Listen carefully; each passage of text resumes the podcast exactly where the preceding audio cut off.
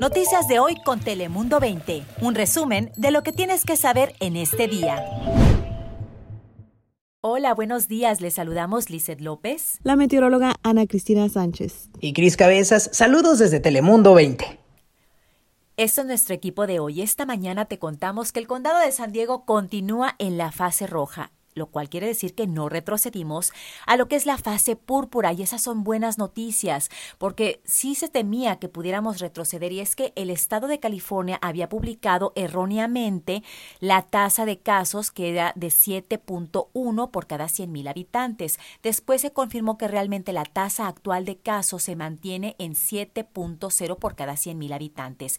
¿Eso qué quiere decir? Que todavía muchos establecimientos como restaurantes, gimnasios, iglesias y todo todos aquellos que hasta el momento pueden operar con capacidad limitada en el interior lo seguirán haciendo por lo menos por los siguientes 15 días. Pero también las autoridades le recuerdan a la comunidad que hay que seguir eh, todavía teniendo precauciones, utilizando el cubrebocas, lavándose las manos con mucha precaución constantemente y siguiendo las normas y reglas de salubridad y seguridad para no retroceder a lo que es el nivel púrpura. Así que sigamos portándonos bien. Así como de bien también se han portado muchos sandieguinos, porque fíjense que en estas elecciones, al parecer, han estado emitiendo su voto y la participación en esas elecciones han sido bastante satisfactorias y es que el registro de votantes anuncia que hasta el momento, escuchen esto, ya han recibido más de 500 mil boletas electorales. ¿Pueden creer? Yo estoy segura que entre esas 500 mil boletas van muchas de nuestros compañeros de aquí de Telemundo 20 que yo he visto en las redes sociales que han publicado sus fotografías emitiendo su voto por correo. Bueno, pues dicen que el aumento es de un 300% comparado a las elecciones del 2016. Así que todavía hay tiempo para emitir su voto, no espere hasta último minuto, mándelo por correo si así lo desea. Vamos a pasar ahora contigo, Ana Cristina, para que nos hables de las temperaturas de este día. Gracias, Lice. Llegamos a el ombligo de la semana con temperatura máxima en Tijuana de 24 grados centígrados, en las playas entre 70 a 74 grados Fahrenheit y al interior del condado la temperatura máxima oscilando en los bajos 80. Así que ya por fin tenemos temperaturas típicas para esta temporada de otoño, pero incluso tendremos una probadita de invierno para el fin de semana ya que habrá ese potencial de precipitación con temperaturas más frescas. Esta noche algo fresco al interior del condado con la mínima cerca de los 50 grados y en la zona costera en los bajos 60. Ahora paso contigo, Chris Cabezas, ¿qué nos tienes?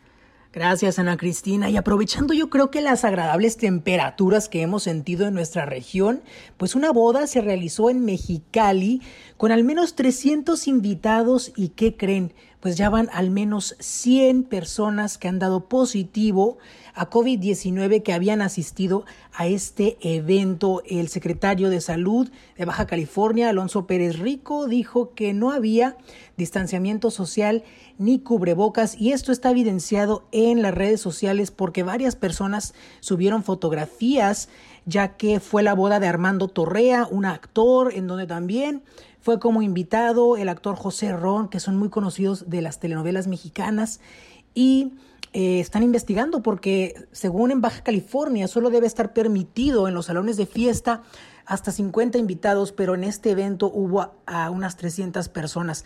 Así que cabe mencionar que Baja California está en estado naranja de la contingencia y hay que tener todavía muchas precauciones y tener mucho cuidado especialmente en eventos y congregaciones como los casamientos. Y otra situación también derivada de la pandemia es que hay muchas personas comprando armas de fuego por primera vez. Y es que de acuerdo a un estudio de la Universidad UC Davis aquí en California, aproximadamente 110 personas compraron un arma de fuego en los primeros meses de la crisis de salud. Eh, es decir, como en marzo, abril, cuando todavía estábamos todos en incertidumbre porque el brote ya había ocurrido allá en Asia. Y bueno, de estas personas, el 43%, es decir, casi la mitad, están comprando un arma de fuego por primera ocasión. Es importante recordar que tenemos que tenerlas bien almacenadas y de manera segura mantenerlas alejadas de los niños. También eh, el estudio reveló que más del 6% de los que compraron un arma de fuego la tienen lista para disparar. Así que es preocupante. Muchas personas dicen que con la arma de fuego se sienten más seguros por la cuestión política, que la comunidad está muy dividida y por supuesto también por la pandemia. Así que hay que tener mucho cuidado. Ahora vamos contigo, Lizeth, que nos tienes información muy útil acerca de las elecciones. Gracias, Cris. Y presten mucha atención porque aunque hemos hablado de las precauciones que constantemente nos están exhortando las autoridades a tomar eh, durante esta pandemia en cuestión a la seguridad y a la salubridad, bueno, pues... Eh, Ahora nos están diciendo, sobre todo la oficina del registro del votante, que no se le va a negar el voto a nadie que se presente a, las, a lo que son las casillas, ¿verdad?, para votar si no llevan un cubrebocas. Se está exhortando a la población, ¿verdad?, a utilizarlas, pero que si llega un votante sin un cubrebocas ese día, no se le va a negar el derecho al voto. Sin embargo, va a haber ciertas medidas que se van a tomar. Va a haber casillas especiales al aire libre y utilizando el distanciamiento social. Así que va a haber una sección especial para ellos y ya varios condados aquí del estado de California también están tomando y adaptando medidas en ciertas ubicaciones para aquellas personas que llegasen a presentarse sin un cubrebocas el día de las elecciones. Así que ahí lo tiene. Yo soy Lizeth López. Recuerde que en Telemundo 20 en punto de las 5 tendremos más información. Noticias de hoy con Telemundo 20. Suscríbete para recibir alertas y actualizaciones cada día.